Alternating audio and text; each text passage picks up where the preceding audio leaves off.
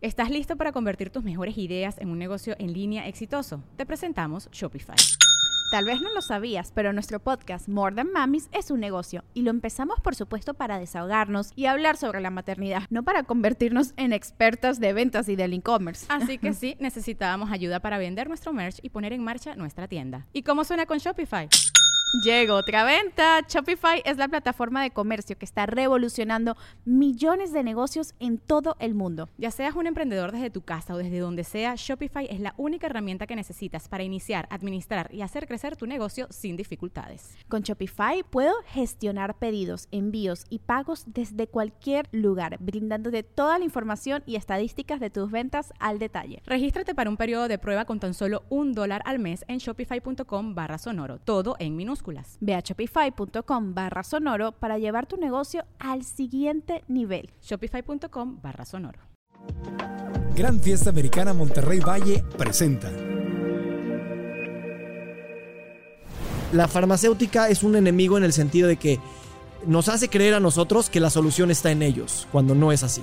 La comida chatarra es un gran negocio, vender pastillas es un gran negocio. No tenemos que empezar a culpar a la industria alimentaria y farmacéutica, Ajá. pero darnos cuenta que ellos tienen un objetivo.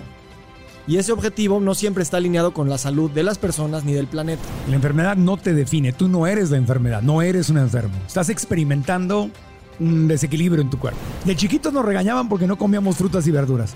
Y si ahora le dices que vas a llevar una dieta basada en plantas y vas a comer frutas y verduras, te vas a morir. Si todos los días necesitas fuerza de voluntad para levantar todo lo que tienes que levantar, no, No, vas a poder. no, es imposible. Y tienes todo el contexto y los cuatro enemigos en contra de ti. ¿Estás cansado o frustrado de que cuando vas al doctor lo único que te manda son pastillas para solucionar, no sé, síntomas o enfermedades? Es decir, una medicina reactiva y no trabajas en el origen verdadero de los problemas. Nuestro invitado de hoy nos va a hablar de cuáles son los cuatro grandes enemigos de nuestra salud para que al conocerlos los podamos trabajar, evitarlos, darles la vuelta y entonces sí, trabajar en el origen del problema. Desde el Hotel Gran Fiesta Americana en Monterrey, Nuevo León, con nuestro público en vivo a que le agradecemos que esté presente. Episodio 259. Comenzamos. El podcast de Marco Antonio Regil es una producción de RGL Entertainment todos sus derechos están reservados.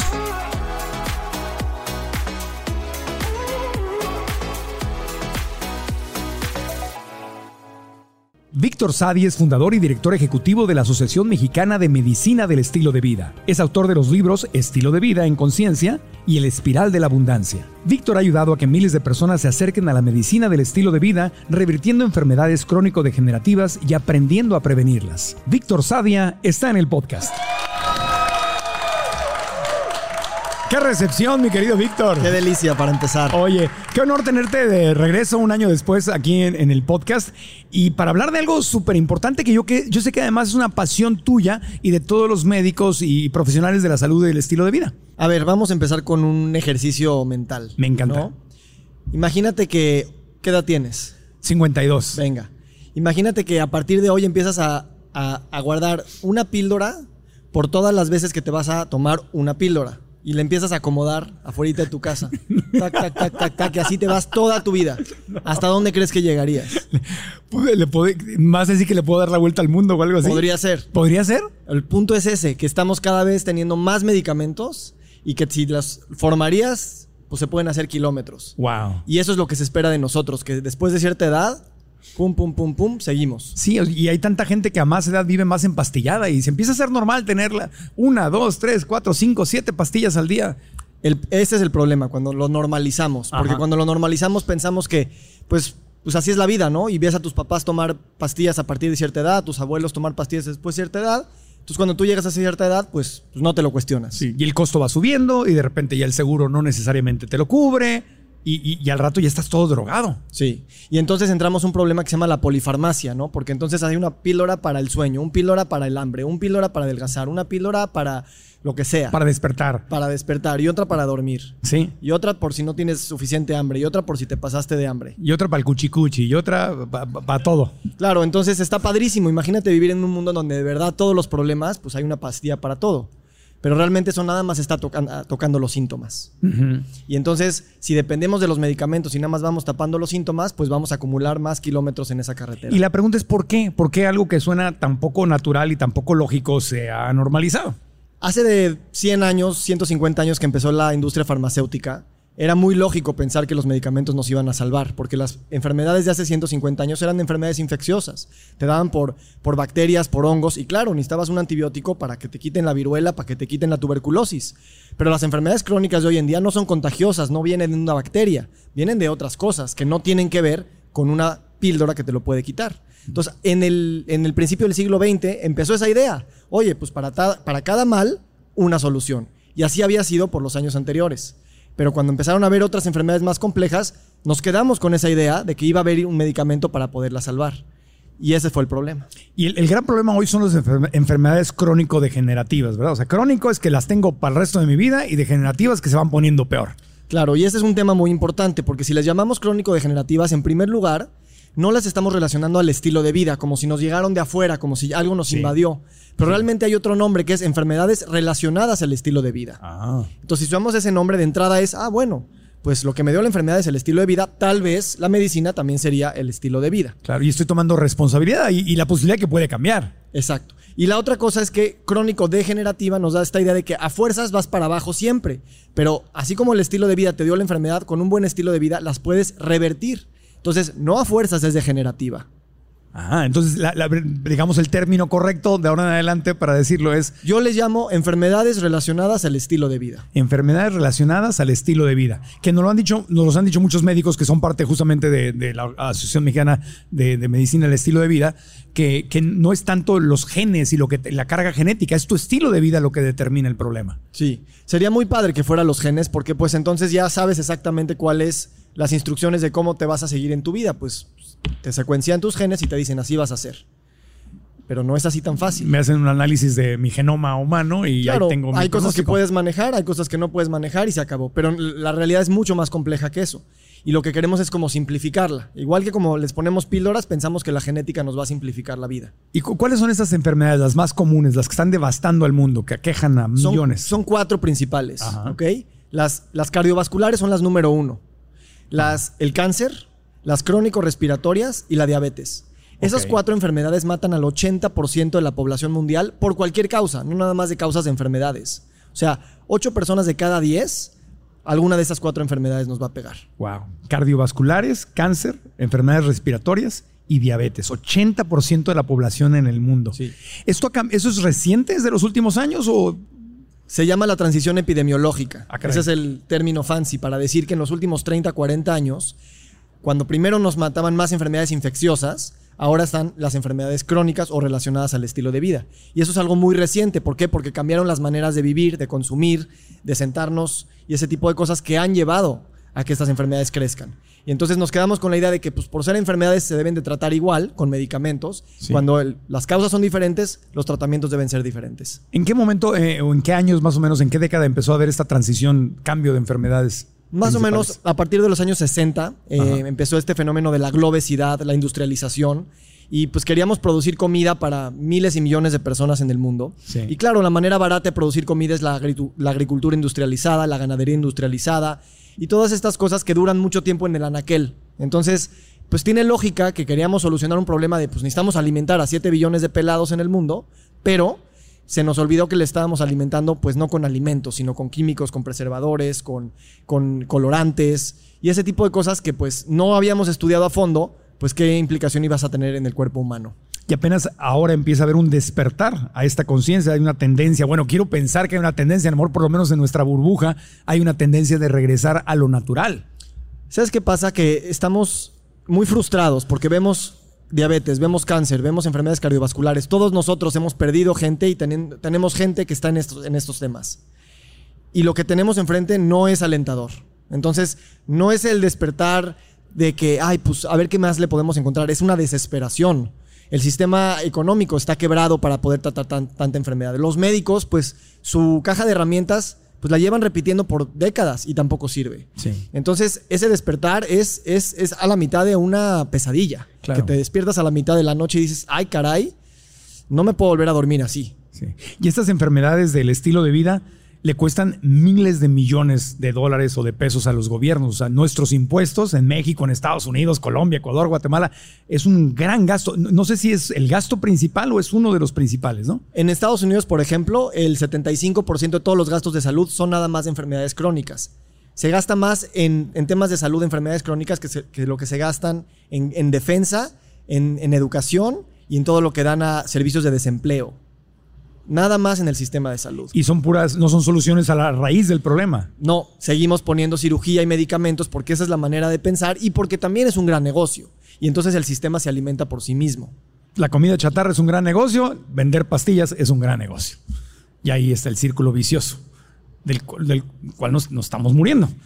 Yo te diría que, que no, no tenemos que empezar a culpar a la industria alimentaria y farmacéutica, Ajá. pero darnos cuenta que ellos tienen un objetivo. Y ese objetivo no siempre está alineado con la salud de las personas ni del planeta. Sí. Si te dicen, eh, toma todo con medida, o este, aliméntate sanamente, o come frutas y verduras, es para, pues, cumplir con una regulación. Pero realmente te están a ti dando la responsabilidad de que tú tienes que hacerlo con medida. Y ellos, pues, pues yo le dije que, pues, tómelo con medida. Y no están teniendo este, digamos, el, el- el- accountability o esta idea de decir, yo soy responsable de dar un producto más sano, de educar mucho mejor a la población y de también hacerles ver que mi producto, ni aunque sea con demasiada medida, tal vez ni siquiera es saludable.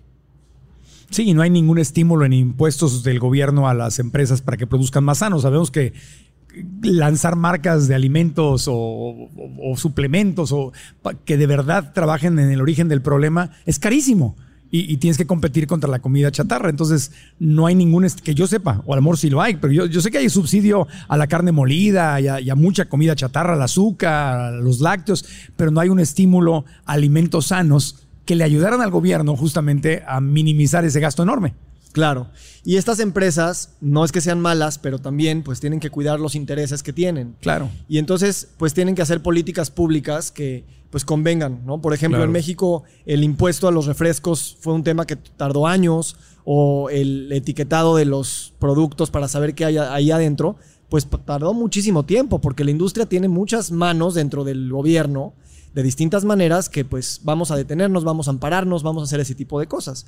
No es que las empresas lo estén haciendo mal, están jugando bajo las reglas del, del juego. Claro. Pero pues tienen que cumplir ciertos objetivos económicos. Perfecto. Y bueno, y la promesa es que en este episodio vamos a hablar de un tema que te apasiona mucho, que son esos cuatro grandes enemigos de nuestra salud. No con el afán de ponernos como víctimas, sino con el afán de tomar justamente responsabilidad.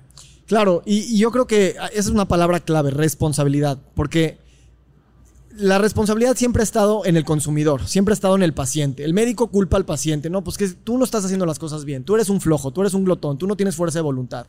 Igual las marcas, igual el gobierno, es como, pues tú puedes tomar mejores decisiones, tú eres el que tienes que hacer ejercicio. Y ese es un discurso que les conviene, tanto a los gobiernos como a las empresas, que seas tú el culpable. Entonces, primero tenemos que no decir, ahora vamos a mandar la culpa de regreso, pero sí hacer ver que todos somos culpables del sistema en el que vivimos. Entonces, no eres tú el culpable, pero tampoco puedes esperar a que alguien venga a salvarte.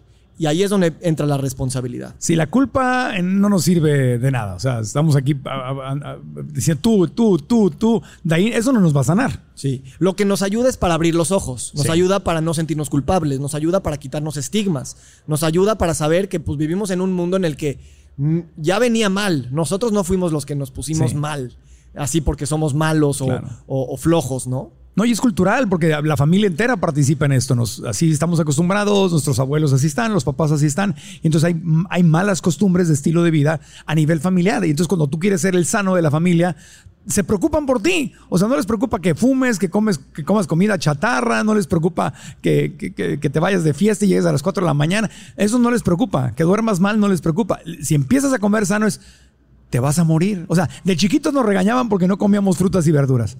Y si ahora le dices que vas a llevar una dieta basada en plantas y vas a comer frutas y verduras, te vas a morir. Entonces, culturalmente tenemos un problema grave. Tenemos, a ver, eso es muy importante. O sea, vamos a escuchar las conversaciones que tenemos en casa, porque estamos ahí todos los días y a veces se nos olvida que están sucediendo y que eso nos está guiando a tener cierto estilo de vida. Entonces, ¿de qué hablamos en la comida? Cuáles son las cosas que valen en nuestra casa, los que hacen ejercicio o los que no hacen ejercicio. Por ejemplo, vamos a, dar un- vamos a, vamos a hablar de algo. Vamos a hablar de los dulces, vamos a hablar de los postres, vamos a hablar del azúcar, ¿no? Sí. Siempre es como el, el- el- el regalo, ¿no? Desde que somos chiquitos, pues vamos a regalarle a nuestros hijos helados, dulces, que se pongan felices. Y crecemos con esta idea de que la comida es una recompensa. Y la comida de este estilo, además, es la mejor recompensa. Entonces vas creciendo y pues un día te sientes mal, llegas muy cansado del trabajo, este, cualquier cosa. Me voy a cuidar, me voy a apapachar, me voy a dar un regalo. Entonces me voy a dar un helado, me voy a dar unas papitas, me voy a dar una coca, porque lo tenemos preprogramado desde siempre, ¿no? Si yo voy a tu casa y te voy a llevar pues algo, pues no te voy a llevar unas zanahorias, te voy a llevar un pastel, ¿no? Y eso es algo cultural. No es que esté mal, ¿Te imaginas llegar a casa de alguien con unas manzanas, unos, unos mangos, no sé? Sí, pareciera que no le echaste ganas o que no te quiero lo suficiente para traerte algo de que de verdad te- Eh, te un pastel, un flan, al- algo así es verdad. Llegas a- aquí estoy con el pastelito, ese sí. Sí. Entonces, eso normaliza la manera en la que estamos comiendo, normaliza la manera en la que estamos interactuando. Y debo- debemos de decirlo, en México somos muy familiares. Sí. La familia siempre es primero, ¿no? Pero ¿qué pasa cuando estás en un entorno donde tu familia no está apoyándote en algún cambio que tú quieras hacer? Sobre todo si es un cambio saludable. Sí. No, pues las familias primero, pues sí, pero si no cuestionamos ese principio y si tu familia no es de los que te van a apoyar para comer mejor, para hacer ejercicio, para superarte profesionalmente, pues a lo mejor sí es primero, pero también cuestiónate si esa es la, la familia que quieres tener toda la vida desde ese lugar. Y a veces tienes que, pues, no voy a decir traicionar, pero sí a lo mejor ser como el, el, el diferente, el patito feo, y al final de cuentas te van a terminar siguiendo, se van a tardar.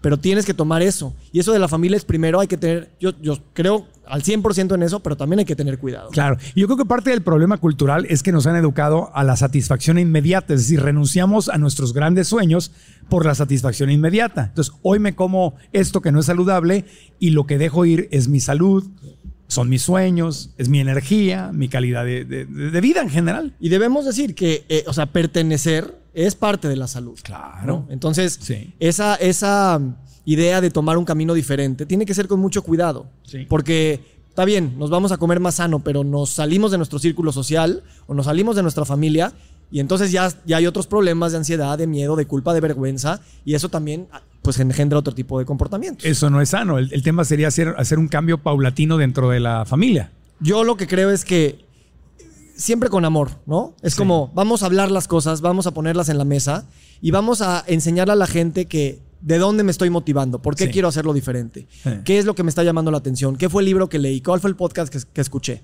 Ahí entonces tu familia por lo menos va a decir, nos está traicionando, pero no porque nosotros somos malos, no porque, eh, porque también se sienten responsables, sino, ah, ya entendí de dónde viene esta inspiración. A lo mejor te van a llamar loco, pero por lo menos no te van a llamar traicionero.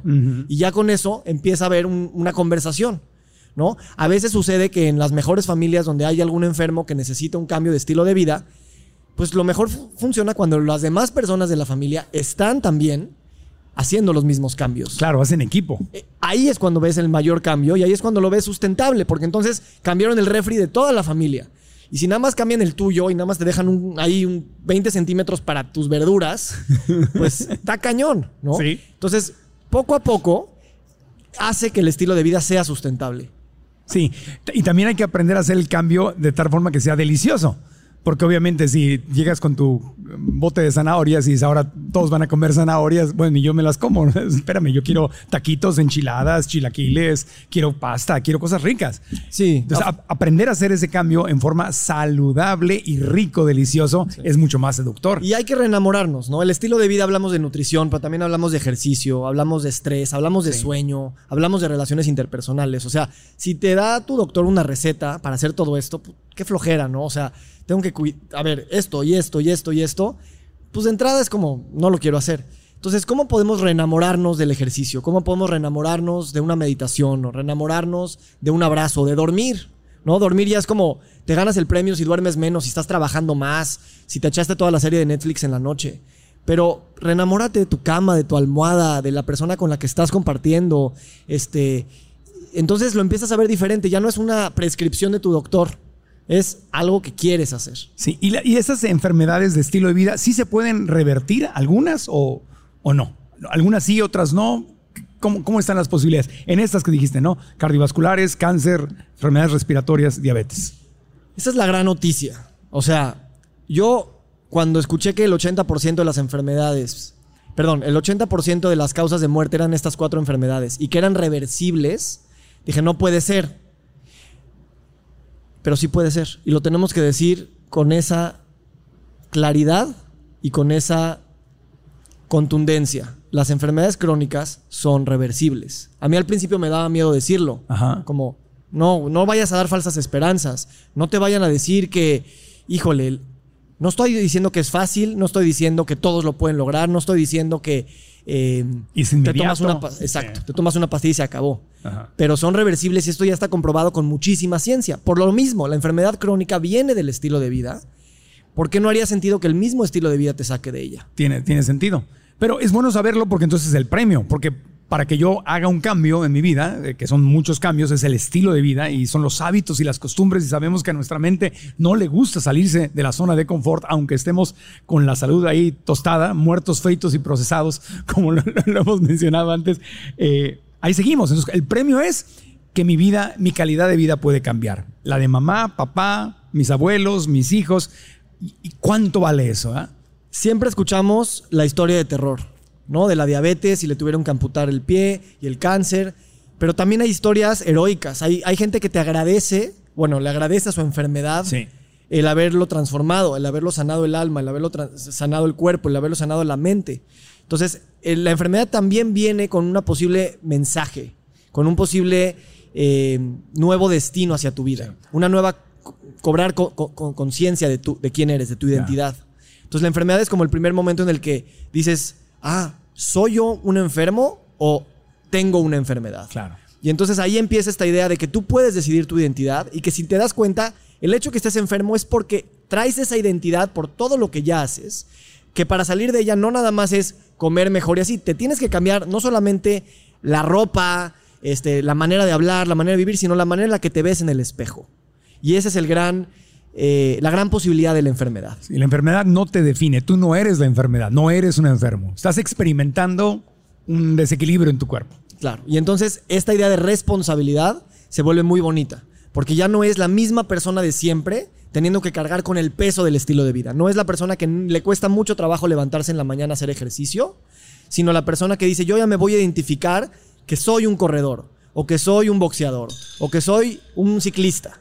Entonces te empiezas a contar una nueva historia de ti y levantarte en la mañana al día siguiente es cada vez más fácil, porque está alineada con la idea que tú tienes de ti mismo. Claro. Tienes que contarte una historia distinta, crear una realidad distinta, creértela y, y- y practicarlo en la vida. Olvídate de lo que te de lo que te decimos nosotros de 8 horas de sueño al día o 30 minutos de ejercicio o zanahorias. Olvídate de eso.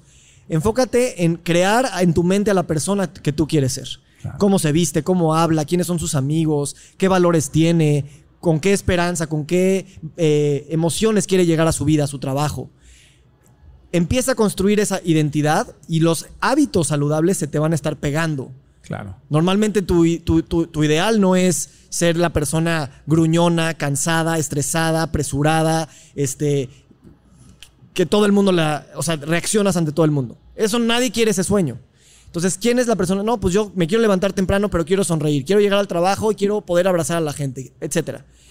Y entonces creas eso y te das cuenta que, pues si comes más sano, que si duermes mejor, que si haces ejercicio, pues esa identidad se soporta y esta identidad soporta también estos hábitos saludables. Perfecto.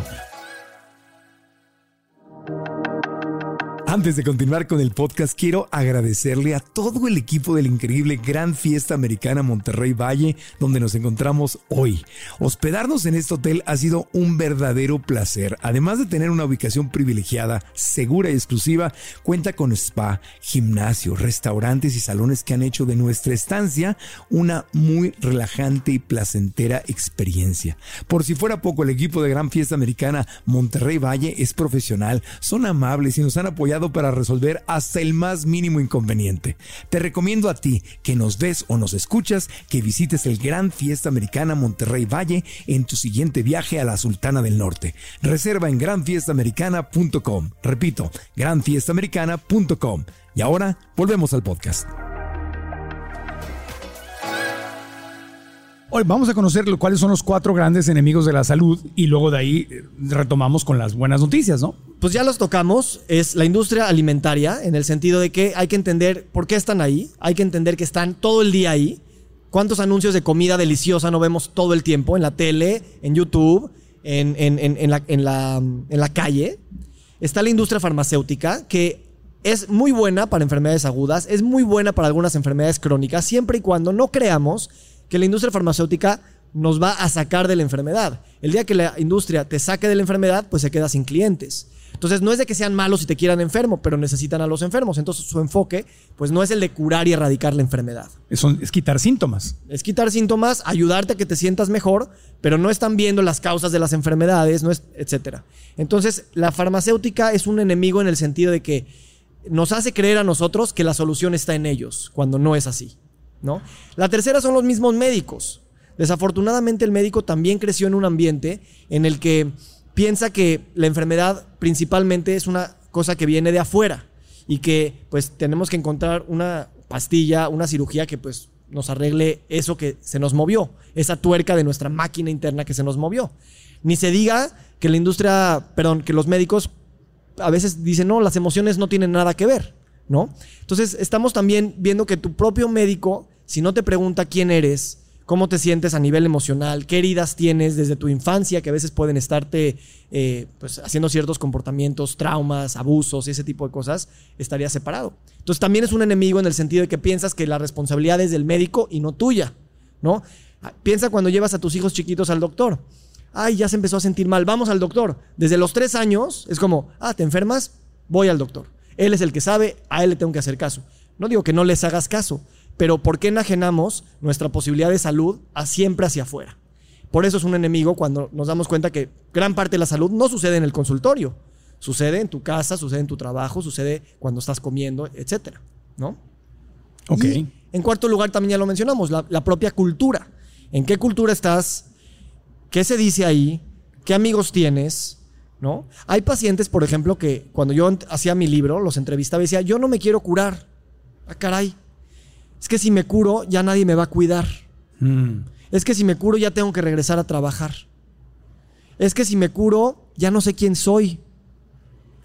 Eso está cañón. Y yo me, al principio me sorprendía de que eso sea, pues, dije, a lo mejor una o dos personas, pero muchas personas están así. Y cuando ya te lo admiten, ya diste un gran paso, porque entonces puedes trabajar en el lado de la identidad. Pero muchas veces es inconsciente y no te das cuenta que la enfermedad también te está dando algo. Atención, cuidado o simplemente un estilo de vida que ya lo tienes y ya no necesitas hacer esfuerzo para cambiarlo. Entonces la cultura también es un enemigo porque nos hace pues, vivir como vivimos y llevarnos a las enfermedades que tenemos. Y llevándolo al enfoque de la responsabilidad, dime tú si estás de acuerdo, podríamos quizás reenfocarlo y decir, ok, el problema no es la industria alimentaria, es la relación que yo tengo con la industria alimentaria. El problema no es la farmacia, la farmacia hace lo que tiene que hacer. El problema es la relación y el lugar que yo le doy a la farmacia, igual con los médicos, igual con la cultura. O sea, yo soy, mi, yo puedo cambiar mi relación con estas cuatro fuentes de información. Por eso es bueno a veces empezar señalando, como diciendo como si sí son los malos, como si son los culpables, porque sí tenemos que saber que nosotros no somos los culpables. Ok. Pero no podemos quedarnos así. Y ahí es donde empieza esta idea de relacionarnos con estas cosas. Claro. Desde la conciencia, desde decir que esto está sucediendo. Y entonces cuando ves un anuncio de televisión de alguna comida, pues ya sabes lo que está pasando detrás. Ya sabes que eso consciente e inconscientemente te está reprogramando. Claro. Sí, cuando ves un, anuncio de gansitos, pingüinos, este, eh, Subway, cualquier, comida rápida, eh, tienes, que pensar, este es, o sea, es cobrar conciencia. Es lo que tanto hablamos en la meditación, en el yoga, el tai chi, cualquier práctica espiritual, es tomar conciencia. Estoy viendo un comercial creado por un departamento de mercadotecnia que está interesado en vender más de este producto porque tiene socios y tiene que dar rendimiento eh, del dinero que están invirtiendo en esa empresa. Ellos no son mi coach, no están interesados en mi salud, no tiene nada que ver. Y todas las técnicas que están usando, desde lo que escribieron, la voz del locutor, la música, las imágenes, está diseñada para que yo compre ese producto. Entonces, si tú ves y sabes lo que estás viendo, es, ah, es un comercial. Qué interesante, ¿no? Me- Tal cual. Así. No tenemos que decir es que ustedes y No. los más. Tal cual, esa es la información, así me está llegando a nosotros. Y entonces esa conciencia también te hace también estar tú más en paz, no estar en guerra con todo el mundo. Sí. Sí, si sale un elefante diciéndote, oh, coma este cereal y no sé qué tanto. Y aparte el elefante ya lo adelgazaron porque pues gordito no, ya, ya no, ya no. Entonces ya el elefante está delgado. Entonces, este elefante no es mi coach de salud. O sea, y no le voy a crear una caricatura que está, o sea, y- Afortunadamente quitaron las, a las mascotas ah, ya. de todos los eh, empaques de comida para niños. Ah, ya lo quitaron. Ya lo quitaron. No sabía. Porque pues crece tu niño viéndolo y dice, este, pues yo, yo, yo quiero ser como el tigre fuerte. Tigre ¿no? Toño, el, el, Sí. el elefantito. Y, claro, o sea, y, y tus papás también lo creen. No es nada más, ay, que le vamos a... El, el papá también cree que le está dando, pues, la fuerza de un tigre a su hijo. Ya lo quitaron. Y tenemos que madurar. Ahí es donde tenemos que cobrar conciencia. No le puedo creer a una caricatura de un tigre que me dice, ¡Oh, qué rico! No, no, no, Y tenemos que ver también a, las, a, la- a la- a los deportistas, a, las, Sí. a los famosos, a los, este, a- si te gusta una banda de rock, pues ver qué, qué, qué productos se está promocionando, porque Sí. a veces ellos promocionan cosas que ellos no consumen también. sí. No, y, o, lo- o lo anuncian porque tú estás recibiendo una cantidad de dinero para. Y entonces para- así hay que, no es que sea hacerlo. bueno o malo, nada más, pues me están pagando, es mi trabajo, pues lo voy a vender. Exactamente. Hay algunas personas, como algunos que yo conozco, que dicen, no, no va con mis valores y yo no lo voy a anunciar. Aquí Sí. como mis ojos. Sí, cuando fui inconsciente lo anuncié porque no, no entendía lo que estaba haciendo y decidí renunciar a eso. Pero no estás haciendo una campaña para irlos a ponerle una bomba en su No. corporativo. No. Seguimos adelante y en conciencia pues vamos construyendo una nueva Sí. realidad. No, de hecho, todo- siempre lo digo, toda la gente de la industria alimentaria con la que llegué a trabajar y todo eran magníficas personas, extraordinarios seres humanos, que no tenían ninguna mala intención. O sea, no había una, ninguno de los que estábamos haciendo eso, cuando yo participaba en eso, teníamos la conciencia. Nadie era como, ja, ja, ja, estamos destruyendo y, y lo vamos a hacer. No, hacíamos lo que pensábamos que era normal y correcto hacer para, para tener, no, no existía esta conciencia. Obvio, cuando ya tienes la información enfrente de ti, ahí es donde tú decides qué cambio hacer. Y yo conozco a mucha gente también que trabajaba delante de cámaras y atrás de cámaras que ha dejado a estas empresas. Y, o sea, no dice, tomamos conciencia y podemos cambiar. Y eso me encanta, porque entonces hablabas de responsabilidad, que es habilidad para responder. Entonces te volteas a ver a ti mismo y dices, a ver, ¿qué habilidad tengo yo para responder a esto? ¿Vamos a poner una bomba en ese corporativo y pensar que así se va a solucionar el mundo? ¿O vamos a hablar de estos temas? ¿Vamos a comer diferente en casa? ¿Vamos a platicar? ¿Vamos a...? Y entonces, creativamente, llegamos a tener un estilo de vida que ya no estás en confrontación, estás en integración. Claro. Y ahí es un- se vuelve un viaje muy, muy padre. Sí. Porque entonces te das cuenta que no importa la edad que tengas, tú tienes decisión de la persona que quieres ser. Porque a veces pareciera que no, yo no, yo te- soy como un títere, ¿no? Que me, que me controlan con, con unos hilos más grandotes. Y es padrísimo cuando te das cuenta que tú también tienes control de esos hilos y que a través de autoconocerte, eh, perdonarte, perdonar el mundo de afuera, entonces dices, bueno, voy a moverme hacia acá, voy a moverme hacia allá, con calma, con integración, con amigos, y entonces se vuelve estilo de vida en conciencia. Claro, y cuando el mercado, cuando los consumidores empezamos a cambiar y a tomar conciencia, a las marcas no les queda otra más que cambiar. Y ese es el cambio sistémico que estamos todos tratando de hacer. Pero lo tenemos que hacer paulatinamente y con estos valores. Muy bien. Entonces ahí está, industria alimentaria, farmacéutica, los médicos y la cultura. Y, y la, y la podemos cambiar poco, poco a poco. Ok, perfectamente. Eh, ahora, ¿por qué el autoconocimiento, o en, o en qué medida el autoconocimiento, nuestro desarrollo personal, puede, o sea, si haces yoga, meditación, tai chi, cualquiera de estas disciplinas, obviamente te sirven porque te calman los nervios, te centran en ti, pero, pero el autoconocimiento nos puede ayudar, la conciencia nos puede ayudar realmente a sanar. Yo te diría que una de las definiciones de salud Ajá. es el autoconocimiento. O sea, ¿cómo podemos cambiar quién somos si no nos conocemos? Y conocernos es un proceso que parece que es lógico, que me veo en el espejo, sé cómo me llamo y la edad que tengo y la dirección y el título académico, lo que tú quieras. Pues esas son etiquetas que nos ponemos, pero conocernos va más profundo. Y yo no creo que exista nadie que, que tenga una experiencia de autoconocimiento y que no se sienta eh, como en un proceso de, de desarrollo. Puedes estar tocando cosas muy dolorosas, puedes estar tocando traumas, pero cuando las haces, en ese momento dices, ah, a ver, cobras distancia, lo estoy, lo estoy entendiendo, voy a buscar ayuda. Y entonces ahí empieza un proceso de que casi, casi como que te sales de ti y te vuelves a observar. Y así constantemente. ¿Qué tiene que ver esto con la enfermedad crónica? Que la enfermedad crónica normalmente pues está pegado. No, pues yo soy diabético, me comporto como diabético, como como diabético, platico como diabético. Y entonces no hay esta distancia entre soy una persona con diabetes o soy un diabético. Es decir, es lo mismo. El autoconocimiento es nada más esto, es espejearnos a nosotros mismos constantemente y con amor, con cariño, con tranquilidad, con paciencia, pues empezar a tocar ciertas cosas que nos gustan y que no nos gustan. Ese proceso para mí, yo te diría que es mi misión de vida. Conocerme a mí, y en el sentido que yo también soy otros, yo también soy el mundo, pero saber que pues siempre estamos en un proceso de, de, transformación. Llegamos a ver de repente a cierta edad, después de los 20, 30, 40, cada quien como que dice, ah, pues yo ya, ya estoy completo, me sigo en piloto automático. Hasta el último día de tu vida, aunque tengas 80 años, te estás creando. El tema es, ¿te estás creando en autoconocimiento y conciencia o en piloto automático? Es decir, no soy la enfermedad que mi cuerpo está experimentando. Tengo un cuerpo, pero no soy mi cuerpo. Mi cuerpo puede estar experimentando una enfermedad, pero no soy la enfermedad que experimenta mi cuerpo.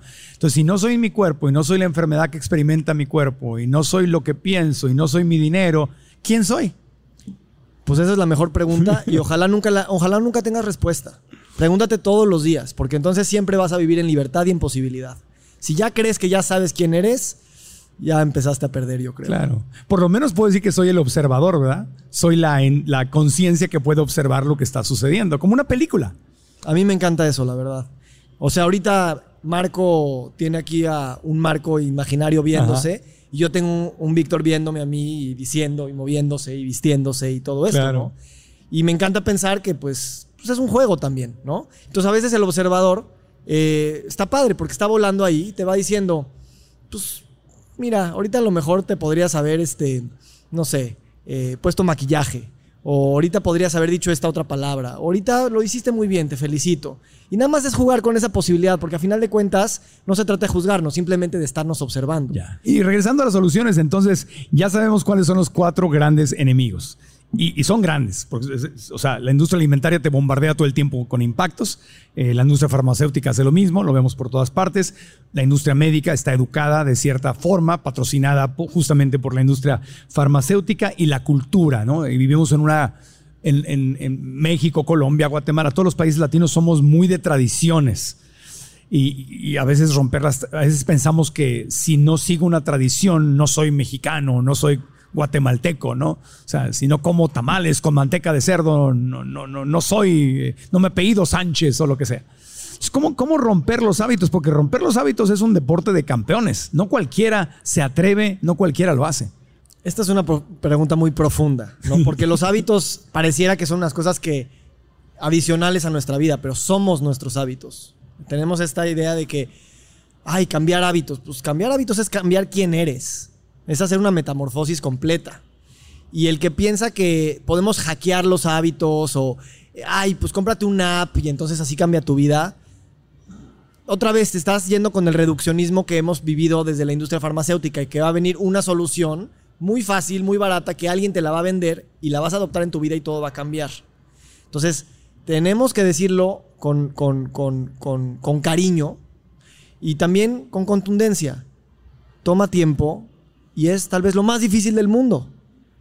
Ya que empiezas con eso, entonces ya empiezan a ver otras cosas que vas diciendo, bueno, esto me lo va a facilitar, una app me puede ayudar, pero no esperas que la solución vaya a ser inmediata. Hay muchos tips, vamos a hablar un poco de tips de hábitos, ¿no? Y piensa en los hábitos que ya tienes adquiridos. ¿Por qué son hábitos? Porque los llevas haciendo tanto tiempo que ya son automáticos. De hecho, hasta tu cerebro neurológicamente, pues ya no piensa cuando se abrocha las agujetas o cuando llega a un restaurante o al mismo de siempre y pide lo mismo es automático. Pensamos que estamos conscientes, pero el 95% de nuestra vida es piloto automático. Vas en el coche, vas en el transporte, este, cuando hablas con tus colegas, saludas de la misma manera, texteas de la misma manera. Piloto automático. Entonces, Primero es el observador para darnos cuenta de cuánto puedo cobrar conciencia, ¿no? Mismo hasta esta conversación tiene un grado de automatismo. Yo no es la primera vez que estoy diciendo esto. Mi, cerebro ya se sabe esta conversación. ¿Cómo le hago para traerme este presente? ¿Cómo le hago para saber que estoy aquí y para decir, ok, esto es lo que quieres decir? Sí, perfecto. Entonces ya es una decisión, no es un automatismo. ¿Ok? Vamos a tips. Em, uno, búscate a alguien con que quieras cambiar algo y juntos, oye, vamos a correr cinco minutos en la mañana, órale, nos texteamos. Y así, entonces así empiezas y hay un tema de compañerismo, hay un tema de, pues, ya quedé y entonces lo voy a hacer, ¿no? Un socio de cambio de hábitos. Sí.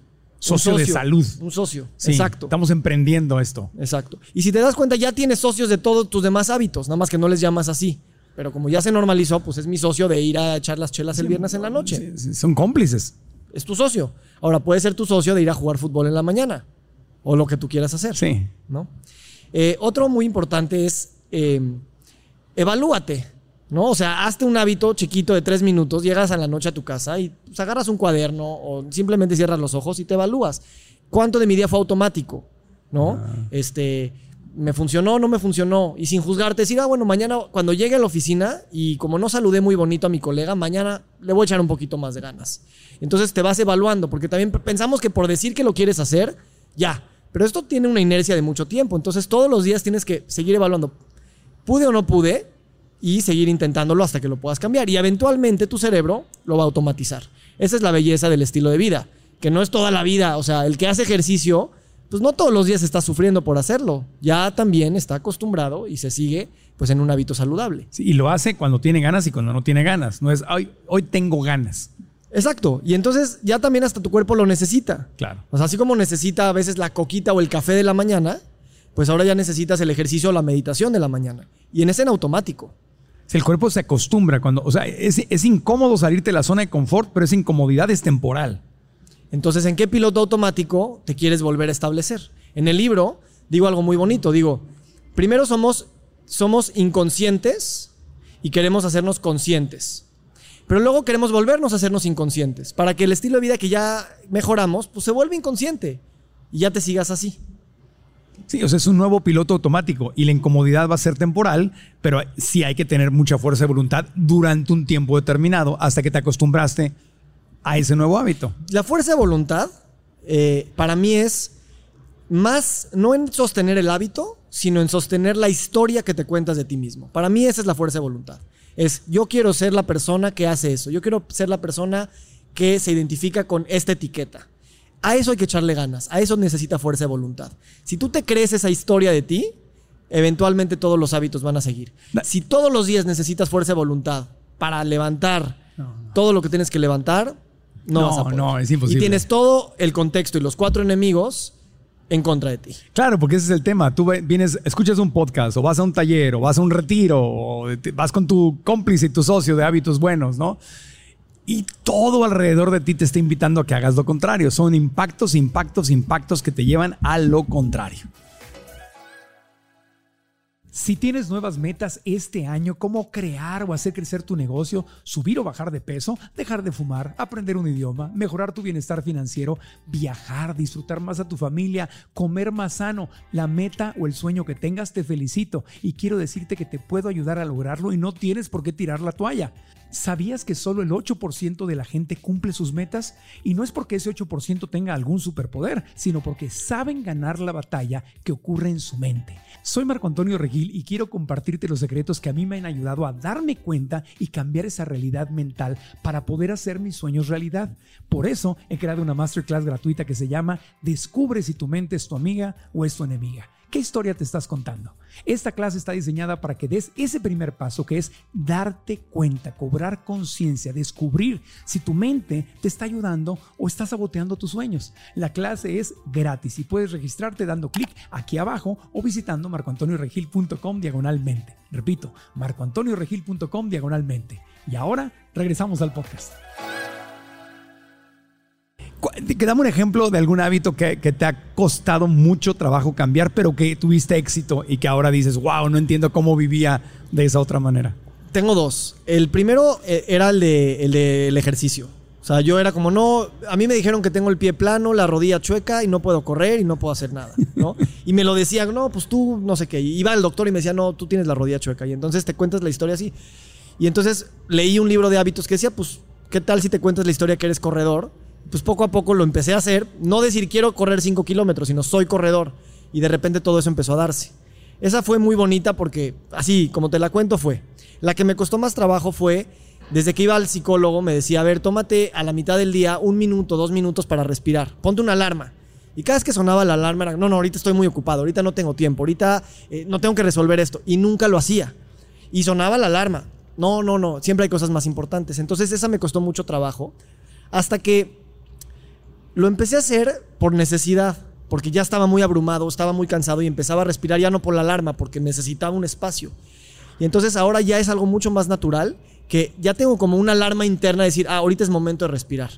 Ya no necesito una alarma exterior y ya no necesito que a fuerza sean cinco minutos o cada, o cada cierto tiempo, porque ya sé los beneficios. Ahorita, por ejemplo, si no sé qué, qué, qué hacer o estoy muy abrumado, ya sé que lo que tengo que hacer es cerrar los ojos y respirar cinco veces, diez veces.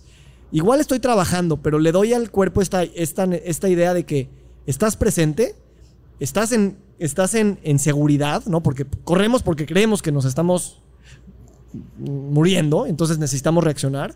Estoy en seguridad y entonces puedes reaccionar desde la conciencia. Ese me costó mucho trabajo, pero ahora es como mi arma secreta y, y me, mantiene, me mantiene casi siempre muy bien.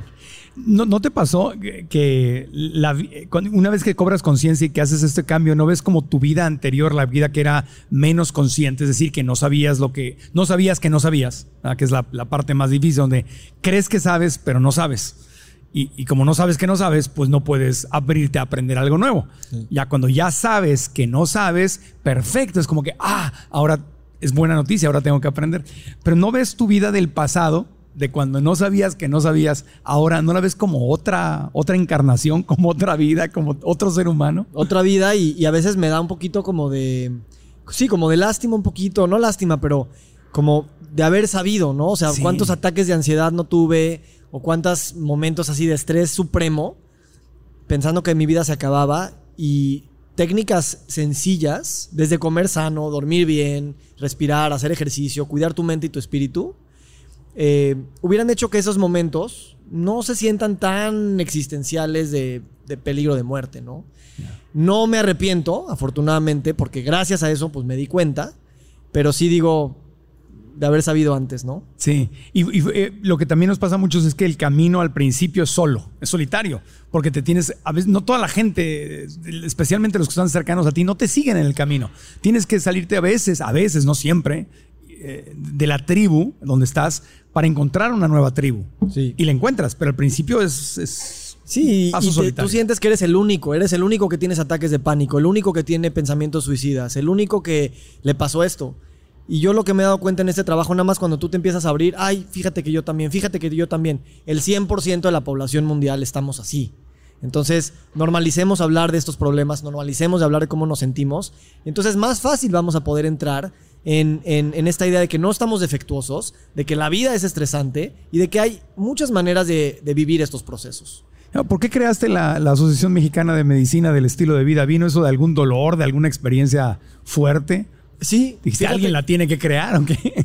Sí, o sea, yo venía saliendo de una semidepresión que tuve y, y- y caí con, un, con el padre de la medicina estilo de vida que se llama Dean Ornish. Y él en 20 minutos explicaba cómo nutrición, sueño, relaciones interpersonales y movimiento, pues curaba enfermedades, revertía enfermedades, desde la depresión y la obesidad hasta la diabetes y el cáncer.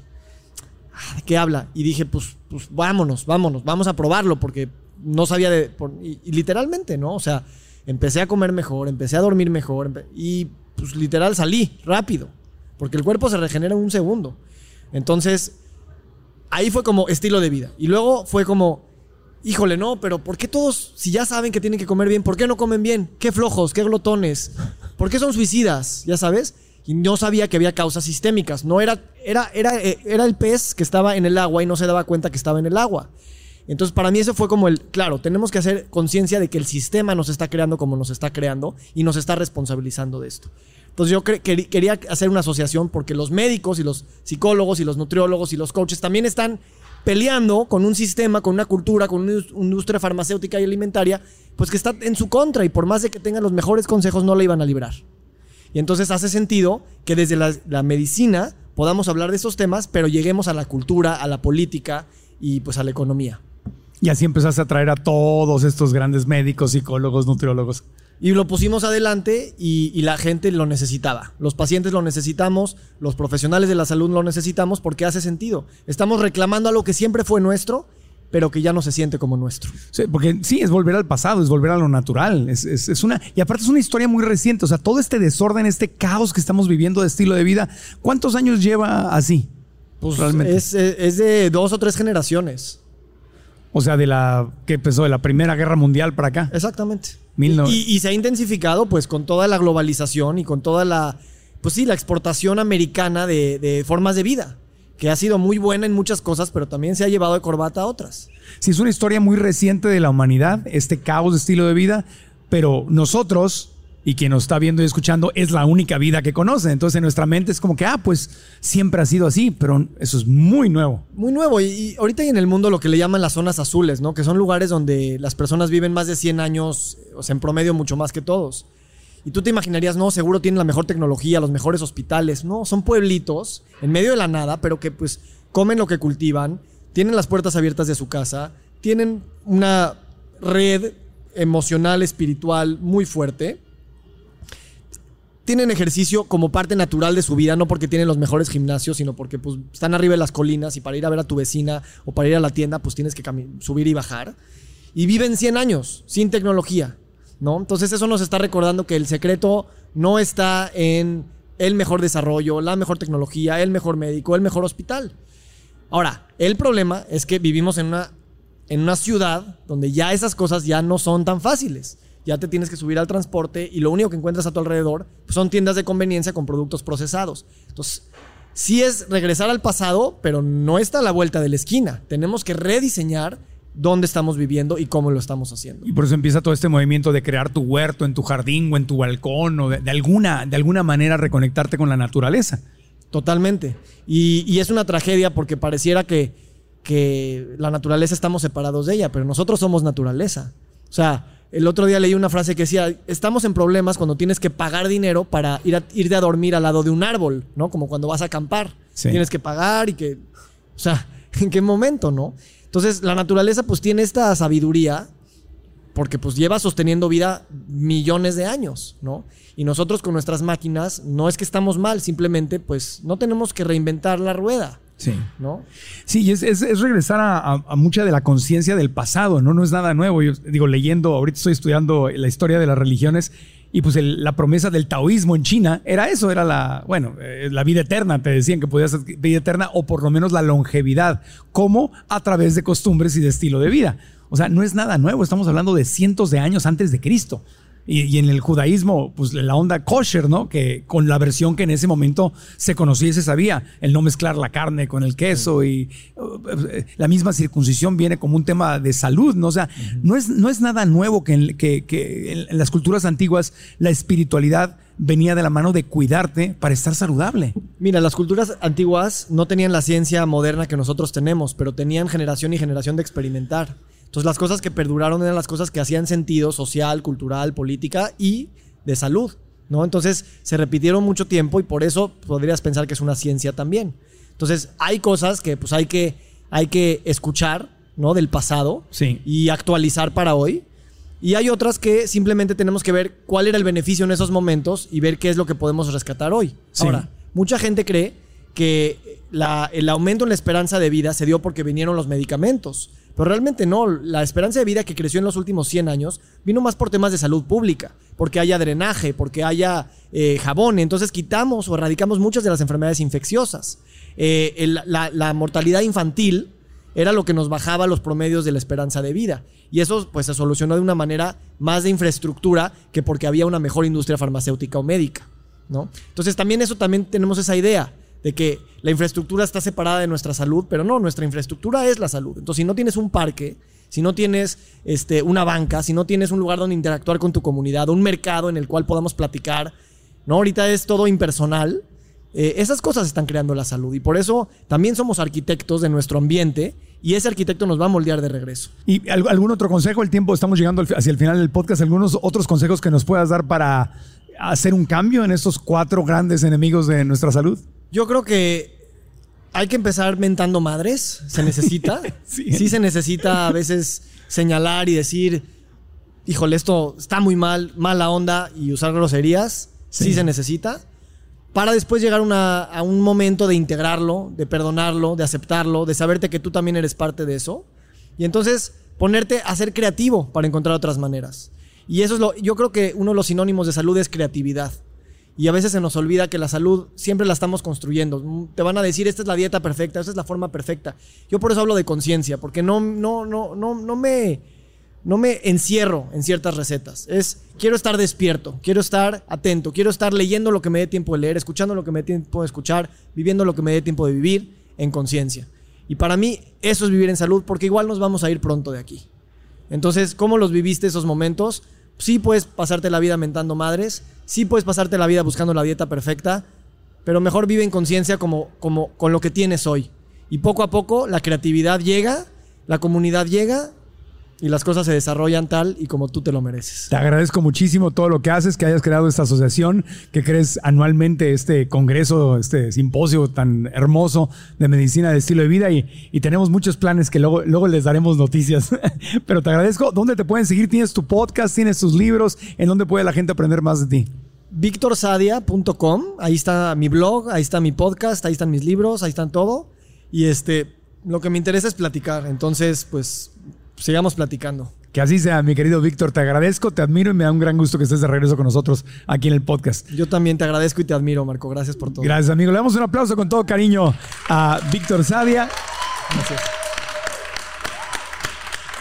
Mis redes sociales están apareciendo en la pantalla, Marco Antonio Regil en todas las plataformas y el podcast, gracias si nos estás escuchando en cualquiera, en Amazon Music, en Apple Podcasts, Spotify o cualquiera de ellas. Suscríbete, una reseña con cinco estrellas nos ayuda muchísimo y aquí en YouTube, si nos estás viendo, like al video, activa la campanita para las notificaciones y suscríbete al canal. Y lo más importante, deja un comentario aquí abajo y dinos qué aprendiste de ya ahora que sabes cuáles son los cuatro grandes enemigos de la salud, ¿qué cambio real, aunque sea pequeñito? Porque lo importante es el cambio pequeño, ¿no, Víctor? O sea, no es un gran cambio espectacular.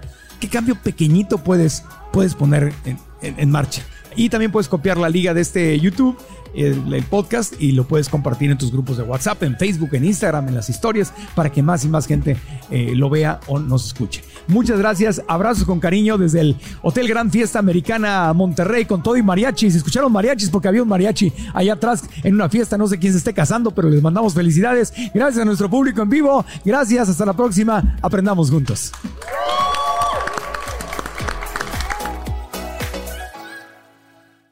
¿Estás listo para convertir tus mejores ideas en un negocio en línea exitoso? Te presentamos Shopify. Tal vez no lo sabías, pero nuestro podcast More Than Mamis es un negocio y lo empezamos por supuesto para desahogarnos y hablar sobre la maternidad, no para convertirnos en expertas de ventas y del e-commerce. Así que sí, necesitábamos ayuda para vender nuestro merch y poner en marcha nuestra tienda. ¿Y cómo suena con Shopify? Llegó otra venta. Shopify es la plataforma de comercio que está revolucionando millones de negocios en todo el mundo. Ya seas un emprendedor desde tu casa o desde donde sea, Shopify es la única herramienta que necesitas para iniciar, administrar y hacer crecer tu negocio sin dificultades. Con Shopify puedo gestionar pedidos, envíos y pagos desde cualquier lugar, brindándote toda la información y estadísticas de tus ventas al detalle. Regístrate para un periodo de prueba con tan solo un dólar al mes en shopify.com barra sonoro, todo en minúsculas Ve a shopify.com barra sonoro para llevar tu negocio al siguiente nivel. Shopify.com barra sonoro. ¿Estás listo para convertir tus mejores ideas en un negocio en línea exitoso? Te presentamos Shopify. Tal vez no lo sabías, pero nuestro podcast More Than Mamis es un negocio y lo empezamos por supuesto para desahogarnos y hablar sobre la maternidad, no para convertirnos en expertas de ventas y del e-commerce. Así que sí, necesitábamos ayuda para vender nuestro merch y poner en marcha nuestra tienda. ¿Y cómo suena con Shopify?